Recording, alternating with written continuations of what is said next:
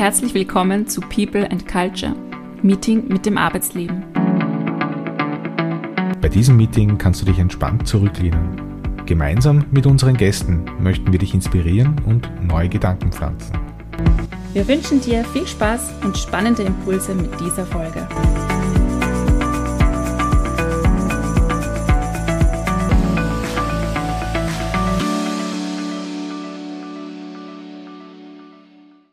Herzlich willkommen zu einer neuen Episode von People and Culture, Meeting mit dem Arbeitsleben. Heute begrüßen wir Jürgen bei uns in der Runde. Schönen guten Morgen. Schönen guten Morgen, Bianca. Schönen guten Morgen, Jürgen. Schönen guten Morgen, Martin. Ja, Jürgen, wir freuen uns über deinen Besuch heute und ich möchte dich gerne fragen, welches Zitat du mitgebracht hast. Also mein Zitat mit denen ich eigentlich immer lebe, ist, ein Profi geht immer zwei Schritte zurück, bevor dass er einen Schritt nach vorne geht. Ja, und ähm, viele sagen, haben immer gesagt, ja, dann gehe ich ja mein Leben lang immer nach hinten. Und ähm, das ist allerdings so nicht zu verstehen, sondern eher halt, wie man sich ähm, vorbereitet auf sein Arbeitsleben, so mit Ausbildung, Weiterbildung, damit man dann, wenn man nach vorne geht, einen Schritt nicht ins Wanken gerät.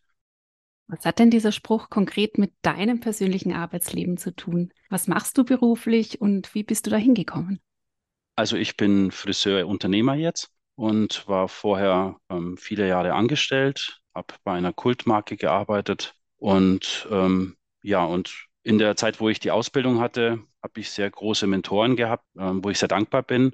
Und da war halt ein ähm, Italiener dabei, der halt immer so italienische Weisheiten hatte und von dem habe ich diesen Spruch halt auch übernommen und der hat mir halt dabei halt sehr viel geholfen, damit ich halt jetzt da stehe, wo ich stehe und ja, und habe diese Philosophie ähm, in sich mitgetragen. Wenn du da stehst, wo du stehst oder gerade im Moment sitzt, ja. wo, wo bist du denn gerade und wo hat dich äh, dein Leben, insbesondere in deiner beruflichen Situation, schon überall hingeführt? Ja, also im Großen und Ganzen mit Kamm und Schere durch halb Europa und ähm, oft im Flieger gesessen oder im Zug und dann halt auf ähm, Shows oder auch auf Messen viel geschnitten, viele, viele Menschen kennengelernt, viele ähm, Talente ausgebildet und natürlich auch viele Kundenhaare geschnitten. Also ich glaube, ich kann so halb München oder sagen wir mal so, eine halbe Million Köpfe, glaube ich, hat man schon geschnitten in seinem Leben, wenn nicht sogar ein bisschen mehr. Ich habe irgendwann das Zählen aufgehört und natürlich auch sehr, sehr viele ausgebildet oder weitergebildet. Ja, ähm, seit 15 Jahren bin ich selbstständig und ähm, habe vorher auch noch viel Fotografie ein bisschen gemacht, weil man macht natürlich auch Haare für Fotografen und irgendwann kriegt man die Lust dann natürlich auch selber zu fotografieren. Und ja, und dann habe ich das in meine Selbstständigkeit mit hineinfließen lassen und seit April diesen Jahres habe ich jetzt einen eigenen größeren Laden in, bei Landshut in Essenbach. Wie kam es denn zu der Entscheidung, dass du dich zum Friseur ausbilden lässt? Also hattest du da äh, Momente, wo du sagst, boah, genau das ist es, was ich werden will? Ja, also, hm, also ich habe es nicht in die Wiege gelegen, äh, gelegt bekommen. Also ich weiß zwar, dass meine Mutter gerne Friseurin geworden wäre, aber sie durfte das damals nicht von ihrer Mutter. Ich meine, es ist natürlich auch so die Kriegsgeneration gewesen. Da war das alles noch ein bisschen anders. Aber dann gab es halt die Möglichkeit, einen Ferienjob zu machen. Und da habe ich halt dann mal in den Sommerferien vier Wochen in einen Friseurladen halt ausgeholfen, den Kunden halt Zeitungen gebracht, einen Kaffee gebracht, Haare gewaschen, zusammengekehrt. Also ich glaube, mehr Möglichkeiten gab es da in der Anfangszeit noch nicht. Da war ich 16. Aber das hat mir damals sehr gut gefallen. Und ähm, dann, als dann die äh, Zeit begann, wo man eben dann ein, sich für eine Ausbildung entscheiden sollte, habe ich mich dann ähm, für die Ausbildung entschieden, weil ich natürlich auch gerne mit Menschen arbeite, kreativ arbeite. So bin ich zu dem Beruf gekommen und dann habe ich mich dann in diesen Beruf verliebt, mehr oder weniger. Ich habe ans Vorgespräch erinnern, dass du auch sehr oft davon erzählt, äh, einfach dein Wissen weiterzugeben und die, so die, diese Begeisterung spürt auch in der Ausbildung tätig zu sein. Was begeistert dich genau daran, in deinem Bereich als Friseur und Stylist, als Ausbildner tätig zu sein? Natürlich das Wissen weiterzugeben und halt Techniken zu erlernen. Es gibt ja unglaublich viele Techniken, die man ähm, selber gelehrt bekommt, auch eigene Erfahrungen macht. Und das, da gibt es dann Übungsabende, ähm, wo man das Wissen dann weitergibt. Manchmal kommen auch dann ähm, Stylisten dann dazu und sagen, ja, Jürgen, kannst du mir das zeigen, wie das geht?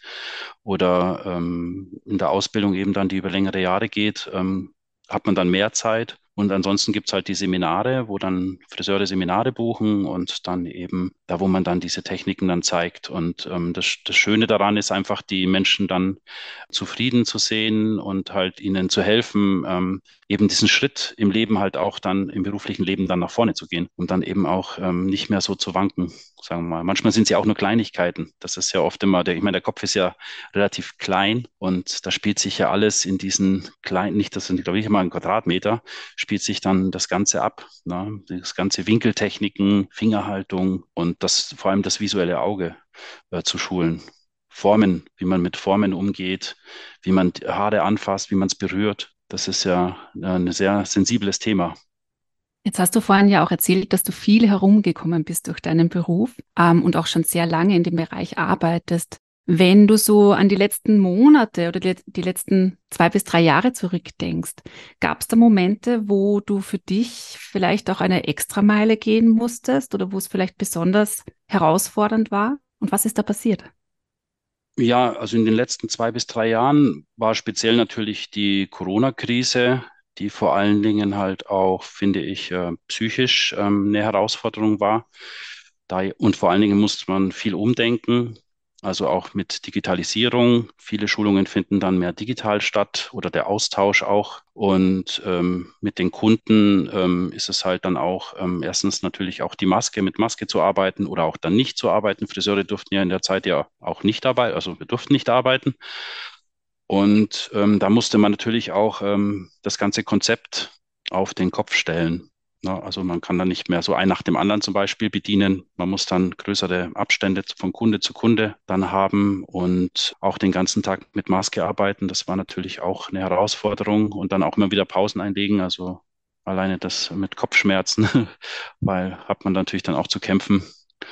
Und auch, ähm, ja, natürlich sieht man dann natürlich den Menschen auch vor einem anders sitzen. Und wenn dann natürlich dann der Kunde sagt. Also ich habe in der Zeit zum Beispiel auch fast keine Neukunden gemacht, sondern nur Stammkunden, weil man kann natürlich dann nicht so gut eine totale Typberatung machen, wenn die Maske vorm Gesicht ist, weil man natürlich auch das ganze Kinn nicht sieht, die Nase nicht sieht. Hat, ist es eine Hackennase oder ist es eine Stupsnase? Ist es ein Schmollmund oder ähm, sind die Zähne gut, sind die Zähne schlecht und so Sachen. Ähm, was betont man da mit dem Schnitt? Und ähm, ist natürlich immer auch schwierig, auch mit Farbe dann zu arbeiten. Deswegen, die Stammkunden war dann einfacher, weil man da die Haare ja schon ähm, zehn Jahre oder länger kennt. Und dann hat das natürlich viele Vorteile. So habe ich einfach dann für mich entschieden, das dann so zu machen. Auch weil auch mehr Vertrauen dann schon da war, generell auch was mit dem Virus zu tun hat und so.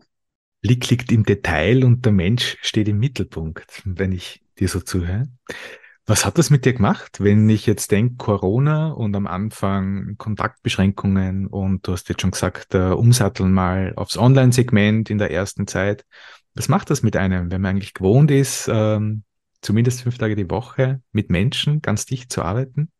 Ja, also ähm, das hat äh, viel gemacht, diese Zeit, weil man hatte natürlich auch in der Zeit, wo man nicht arbeiten konnte, dann viel Zeit zum Nachdenken. Wir hatten dann das Glück, dass mein Sohn auf die Welt gekommen ist, also nach der ersten Corona-Pause. Und so hat man halt auch ähm, Zeit, dann ähm, zu sich hinterfragen, ob das, das, was ich mache und da, wo ich stehe, das Richtige ist, wie fühlt sich's an? Und natürlich hat man dann sowohl positive als auch negative Erfahrungen gemacht und das muss man dann abwägen. Und das Schöne ist, dass halt diese Zeit dann, halt auch ähm, einem viel Zeit gegeben hat.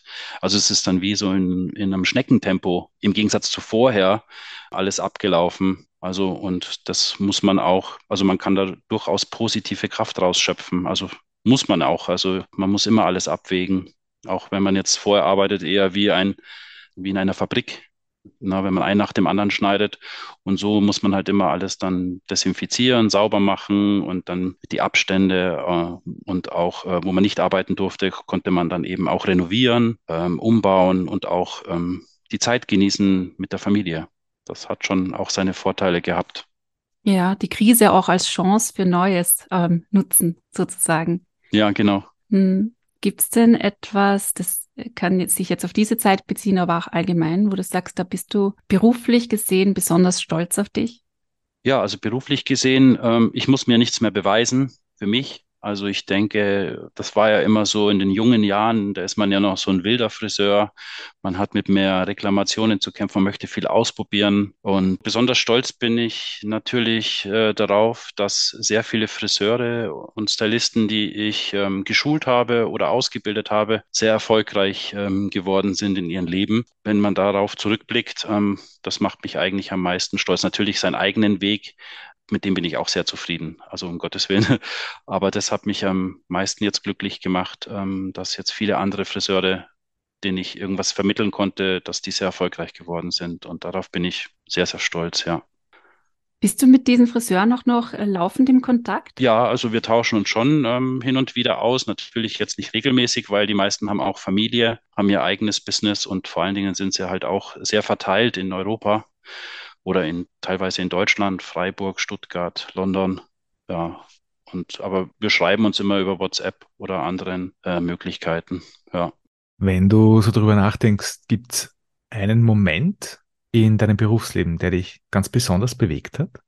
Oh, ja, natürlich. Also in der Zeit, wo man sehr viel auf der Bühne gestanden war, macht man natürlich ähm, sehr viel Erfahrungen. Und was mich sehr bewegt hat oder sehr fasziniert hat, war immer ähm, wenn wir zum Beispiel Gäste aus dem Ausland hatten und dann haben wir Demonstrationen gehalten auf der Bühne, dass man dann halt das Gefühl von einem Team auch hatte, da wo man immer zusammenhält, auch in ähm, wenn zum Beispiel ähm, der Strom ausfällt oder äh, ein Modell nicht kommt, da muss man viel improvisieren und da merkt man dann halt auch, dass in einem Konzern dann halt auch trotzdem man immer zusammenhält, auch wenn man sich nicht so gut kennt. Das fand ich zum Beispiel sehr beeindruckend und als man dann eingeladen wurde im Ausland, dass dich dann auch, ähm, ja, wie soll ich das, wie soll ich das genau sagen? Also zum Beispiel, wenn der Akteur hier war, dann ist natürlich durch das, dass er aus dem Ausland kommt, ist das der Exot und man selber ist dann mehr im Hintergrund. Und wenn man dann im Ausland ähm, eingeladen wird von demselben Akteur, dann dreht sich dann auf einmal alles um und dann nimmt man sich dann, äh, nimmt sich dann der, wo uns eingeladen hat, dann eher zurück. Und alle Teilnehmer wollen dann auf den Exoten sozusagen und wollen dann von dem das Wissen saugen. Und diese Erfahrung hat mich ähm, sehr geprägt, weil man im Großen und Ganzen dann sagen kann, es ist eigentlich egal, wer im Vordergrund steht und wer im Hintergrund steht. Das tauscht sich am Ende eh immer alles aus und es gleicht sich alles aus. Und es ist auch nicht so wichtig, wenn jetzt zum Beispiel man lädt jemanden ein aus dem Ausland, der sein Wissen weitergibt, dass man dann im Vordergrund stehen muss, sondern im Großen und Ganzen wollen halt alle dann die Kaffeetasse von dem haben, weil er halt einfach dann anders aus dem Kaffee trinkt, wie der Einheimische, sage ich jetzt mal. Und das, diese Erfahrung fand ich sehr interessant für mich, für, mein, äh, für meine Entwicklung. Ich versuche mich gerade so dran erinnern, zu erinnern, wie es für mich ist, wenn ich zum Friseur gehe, ja. Und äh, bei mir ist es ja so, wenn ich reingehe, ich fühle mich sehr schnell willkommen. Es hat damit zu tun, dass ähm, die Kolleginnen vor Ort auch sehr schnell auf mich zukommen, direkt mit mir ins Gespräch gehen, mir gleich einen Platz anbieten. Dann kommt noch der Kaffee oder Wasser, was auch immer man halt auch gerne möchte. Und das ist schon so ein bisschen Wohlfühlen und Auszeit nehmen vom Alltag. Also für mich. Wie ist es denn für dich jetzt als Friseurstudio-Inhaber mit dem Team? Wie gestaltet ihr denn die Willkommenskultur bei euch im Friseurladen? Ja, das ist natürlich bei uns immer auch sehr geprägt, wie man selber das vermittelt bekommen hat. Natürlich hat man da ja auch so seine Vorbilder, ähm, wie man das so machen möchte oder jeder möchte hat auch seine eigene Vorstellung. Also ich sehe das immer so mit Service und Extra-Service. Das sind so Weisheiten von Toni, nennt man den. Der lebt jetzt leider seit 2019 nicht mehr, aber der hat uns das geprägt. Zum Beispiel, es gibt den Service und den Extra-Service. Ne? Service ist zum Beispiel, der Kundinnen Zeitungen anzubieten, aber Extra-Service wäre schon zu wissen, welche Zeitungen liest die Kundin gerne. Genau, Service ist zum Beispiel, der Kundin einen Kaffee anzubieten. Extra-Service wäre zum Beispiel, weil sie zum Beispiel mit Zucker oder mit Einwürfel Zucker und dann tut man halt diesen Einwürfel Zucker schon hin oder ein Glas Wasser noch dazu, weil sie das halt gerne trinkt. Genau, dass man das schon von vornherein weiß. Na, zum Beispiel zum Platz zu führen, aber und nicht sie alleine zum Platz gehen zu lassen, sondern zum Beispiel dann mit zu begleiten, das wäre dann wieder extra Service. Ja, und so, das meinte ich, ist bei uns halt so auch, gehört einfach zur professionellen Einstellung dazu. Also manche wollen das gern anders haben, aber ich sehe das halt eher, dass man mehr extra Service anbietet.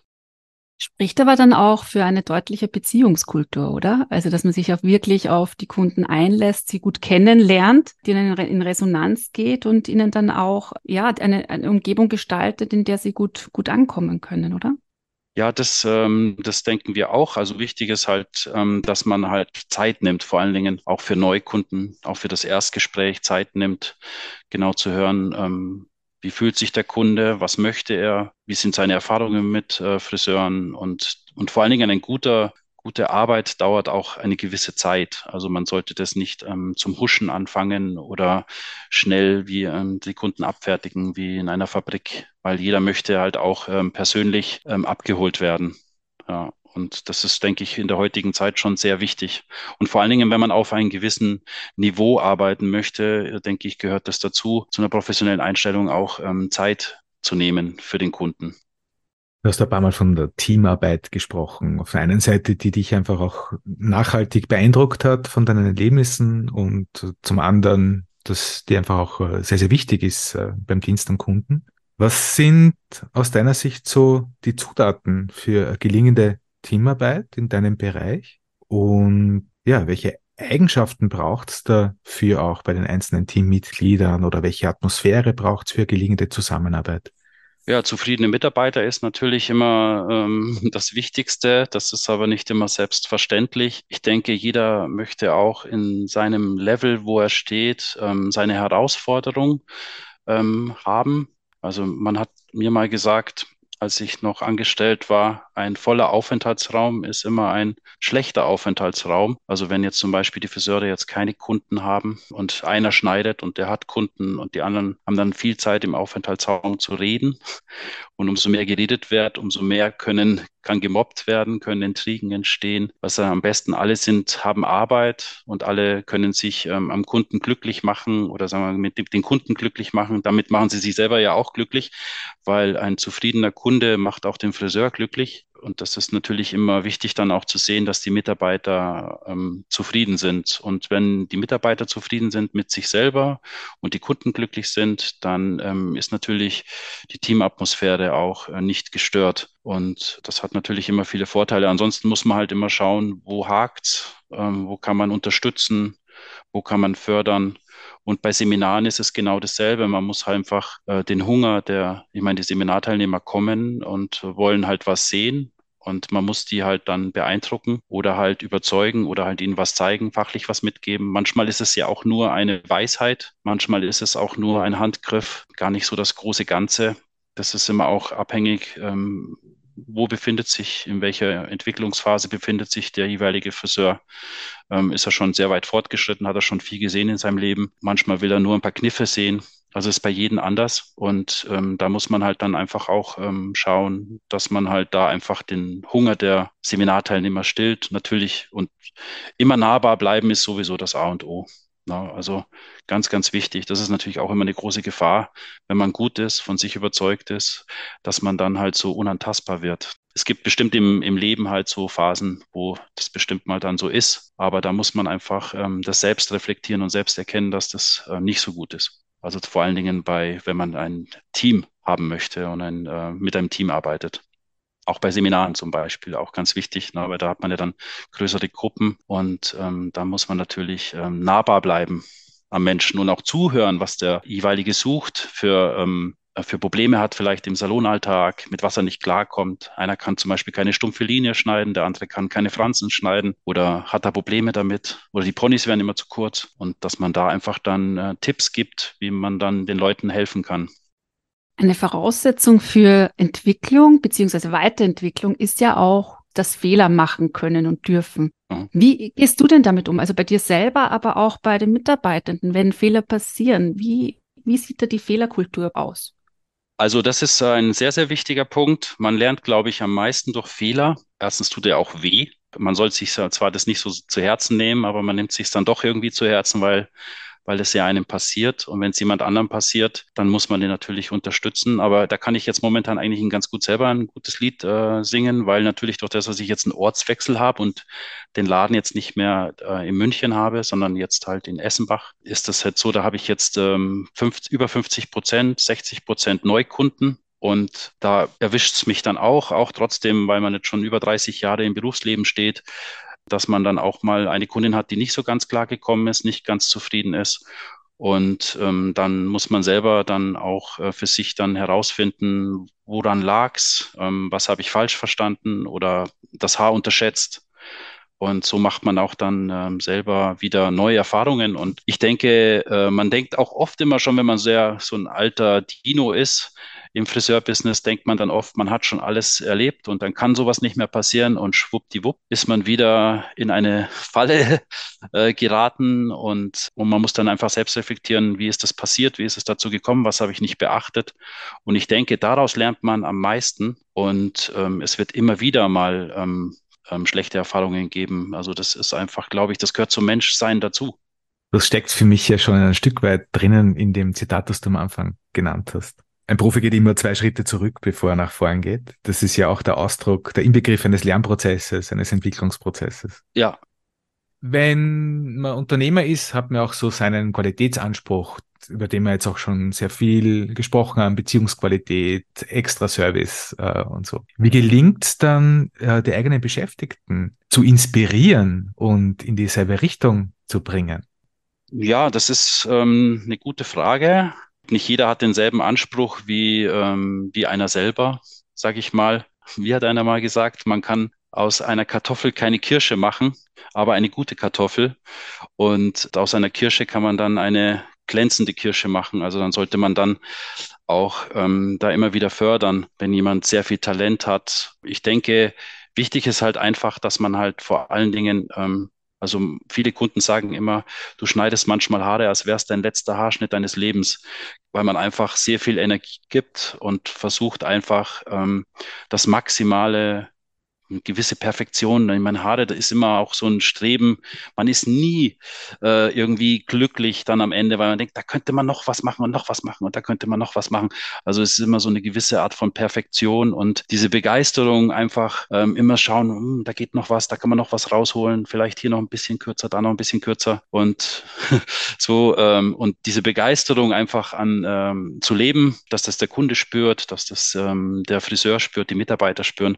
Ich denke, das ist das, was die Leute dann auch so fasziniert, ähm, dass man einfach mit dem Herz dabei ist und vor allen Dingen auch versucht, so irgendwie in Perfektion zu arbeiten, obwohl es das gar nicht muss oft. Aber der Mensch ist einfach so, er möchte einfach ähm, eine gute Sache machen und man möchte einfach äh, eine schöne Arbeit machen. Und umso schöner die Arbeit, umso besser, weil umso glücklicher oft der Kunde oder der Seminarteilnehmer, je nachdem, wie man, auf welcher ähm, Niveau man gerade arbeitet. Ja.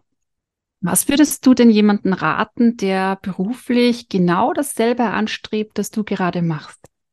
Ja, erstmal eine Ausbildung oder, oder Schnuppertage. Wenn man jetzt zum Beispiel so ein ähm, 16-Jähriger, 15-Jähriger oder 17-Jähriger gerade eine Lehre machen möchte, darum kommt man ja eigentlich normalerweise nicht drum rum, dass man das machen muss, außer man geht ins Ausland. Da gibt es ja dann eher kürzere Möglichkeiten von zwei, ein, zwei Jahren. Ähm, die haben dann so eigene Schulen, aber eine Ausbildung, ähm, denke ich, muss man machen. Und das fand ich sehr wichtig, dass man halt gute Ausbilder hat, die einem ja in den richtigen Weg legen, weil ähm, ich dachte am Anfang auch, man kann überall anfangen zu arbeiten und dann passt es schon. Aber ich, man hat ja dann in der Berufsschule so den Austausch mit anderen Auszubildenden auf demselben Lehrjahrlevel. Und bei mir hat zum Beispiel einer in der Schule immer, in der Berufsschule im unterm Tisch, unterm Schultisch mit der Schere immer so rumgefuchtelt. Und der hat immer so Scherenakrobatik gemacht. Damals schon. Ich meine, jetzt gibt es ja viele Instagram-Friseure, die machen das ähm, aus dem FF und kriegen damit ihre Follower. Aber der hat schon in den, in den 80ern mit der Schere immer unterm Tisch rumgefuchtelt. Und dann habe ich immer, immer beobachtet, da war mein Nachbar gewesen und beobachtet, was machst du da? Ja, ich übe Scherenakrobatik. Und so, ah, okay. Und dann habe ich, äh, dann fragt man halt so, wo arbeitest denn du? Und dann, und so kriegt man halt damit, ah, in der Firma wird so gearbeitet, in der Firma wird so gearbeitet. Und dann denkt man sich halt, was mache ich den ganzen Tag? Ach, ich wickel nur Dauerwelle. Ja, oder ich kehre nur zusammen und mache halt nicht das, was die machen. Und irgendwie hat, ein, hat mich das dann beeindruckt. Und ähm, habe dann in, innerhalb des dritten Lehrjahres dann äh, gewechselt und habe dann mir äh, eine andere Ausbildungsstelle, habe dann meine Lehre woanders zu Ende gemacht, wo mir dann eben das dann weitervermittelt worden ist, was mich dann halt mehr interessiert hat und was mich begeistert hat. Vor allen Dingen, mich hat dieser Azubi äh, so begeistert gehabt, dass ich dieses ähm, Scherenfuchteln, Scherenakrobatik auch lernen wollte. Und ja, und so. Und, und da fing es dann eigentlich bei mir an, dass ich mich dann halt für diese weil ich sag mal, in den 80ern hat man ja dieser Sohn-Schule zum Beispiel, war ja dann alles sehr geometrisch, sehr genau zu arbeiten. Und in so einem Laden habe ich meine Lehre halt dann zu Ende gemacht. Da war da noch das, ähm, die englische Haarschneidetechnik war alles noch sehr gefragt in der Zeit und habe mich dann eben auch für so einen Weg dann ein, ähm, entschieden. Wichtig ist, dass man auf dem Weg halt gute Mentoren bekommt, die einem ähm, auf, da auch unterstützen. Und auch wenn man in ein Tal fällt, dass man sagt, komm, rappel dich wieder auf, das geht schon wieder, komm, ich zeig's dir. So halt die Schere so oder so und ähm, dann hilft einem das immer weiter und andere würden einen vielleicht dann stehen lassen und dann würde man abbrechen. Gibt es auf dem Weg auch Veränderungen, die dir besonders schwer gefallen sind? Ja, ähm, die gibt es. Also vor allem, wenn Schicksalsschläge sind, jemand stirbt, Elternteil oder ähm, Beziehung geht auseinander, neue Beziehung beginnt und da fällt man natürlich auch oft in ein Loch oder manchmal hat man ja auch so ein bisschen Burnout. Genau in solchen Phasen helfen dann eben, ähm, wenn man gerade im Berufsleben ist, helfen halt dann Leute, die halt so eine gewisse Begeisterung haben, die einen dann mitnehmen. Und so kommt man nicht auf die schiefe Straße. Und das war bei mir auf jeden Fall der Fall. Und das würde ich auch jedem empfehlen, der ähm, neu anfängt, ähm, sich für gute Mentoren zu entscheiden. Jetzt hast du es ja gerade auch so ein bisschen angesprochen, die Arbeitsbelastung, die es ja durchaus auch im Friseurberuf Beruf einfach auch geben kann.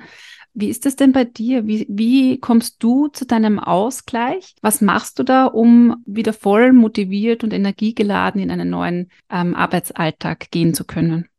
Ja, also ja klar, wir Friseure sind sozusagen die billigsten Psychologen, sagt man immer wieder so, stimmt auch irgendwie auch gewiss weit. Also man, die psychische Belastung ist ähm, schon sehr groß weil man kann natürlich auch den Kunden nicht ausschalten einfach und äh, sich selber auch nicht. Und ähm, das ist auch gut so. Aber ähm, um sich wieder neu zu motivieren, mein, man, also man schaut sich im Spiegel an und sagt, heute ist wieder ein guter Tag, um wieder Gutes zu bewirken. Und ähm, treffe keine schwierigen Entscheidungen vor 12 und nach 18 Uhr.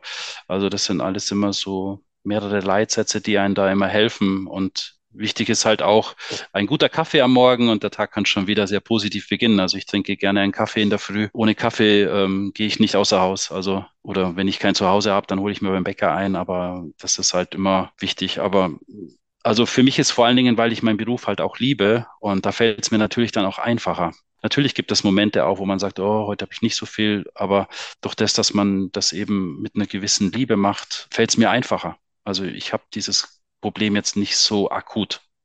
Mit Liebe ganz viel Gutes bewirken. Wenn du dir vorstellst, eine gute Fee kommt zu dir und du hättest drei Wünsche frei, die dir, ja, Dinge, die du dir für dein Arbeitsleben wünschen kannst. Was wär's? Boah. Neben Kaffee. Kaffee hat schon mit.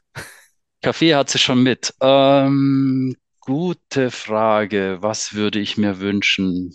Mein Gott, vielleicht noch mal äh, jünger zu sein.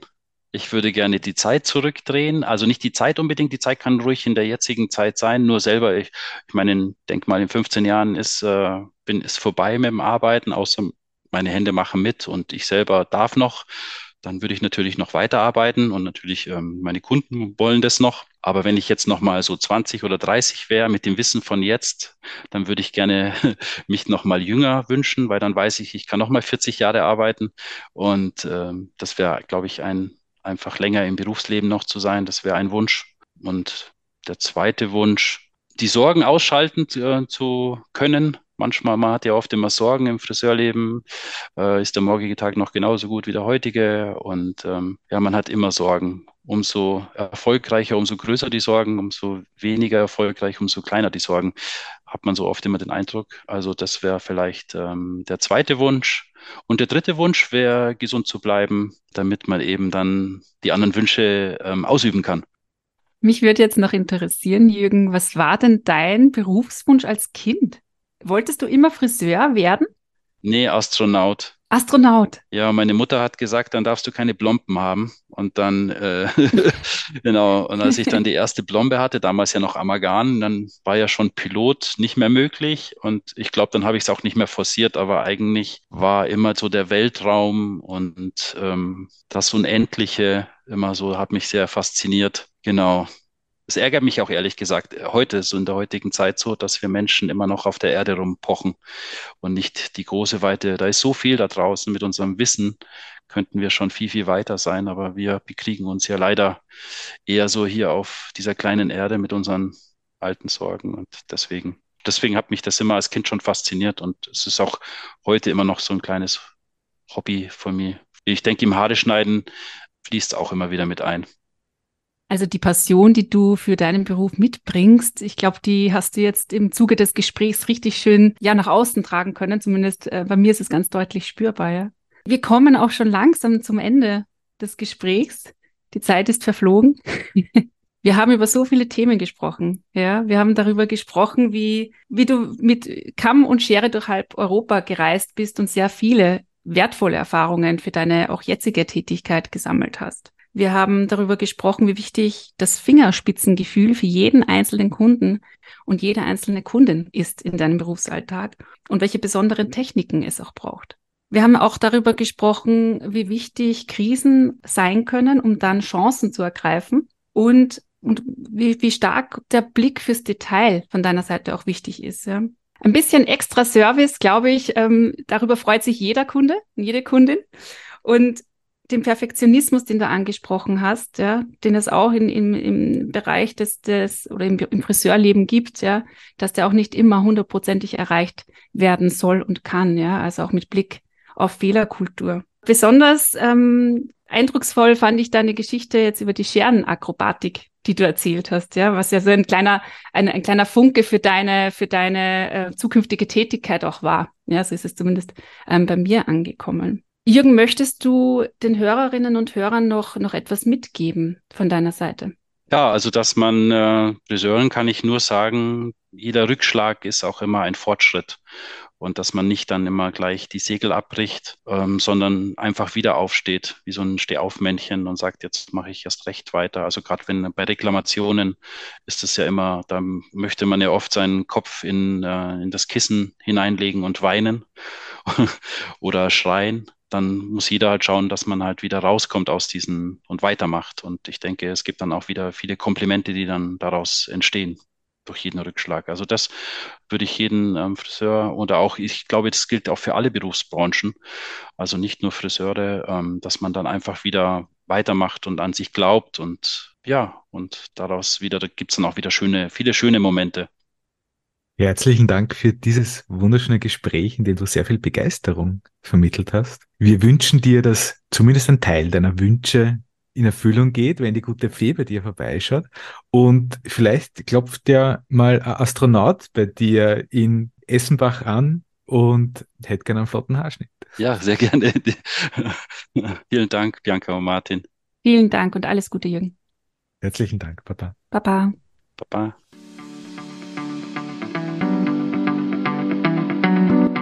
Das war's schon wieder mit unserer heutigen Folge. Schau gerne auf unserer Instagram-Seite vorbei. Hier findest du Content zum Thema. Wir hoffen, du konntest dir wertvolle Impulse für deinen Arbeitsalltag mitnehmen. Und wir würden uns freuen, wenn du beim nächsten Mal wieder mit dabei bist, wenn es heißt People and Culture, Meeting mit dem Arbeitsleben. Tschüss. Tschüss. Baba. Baba.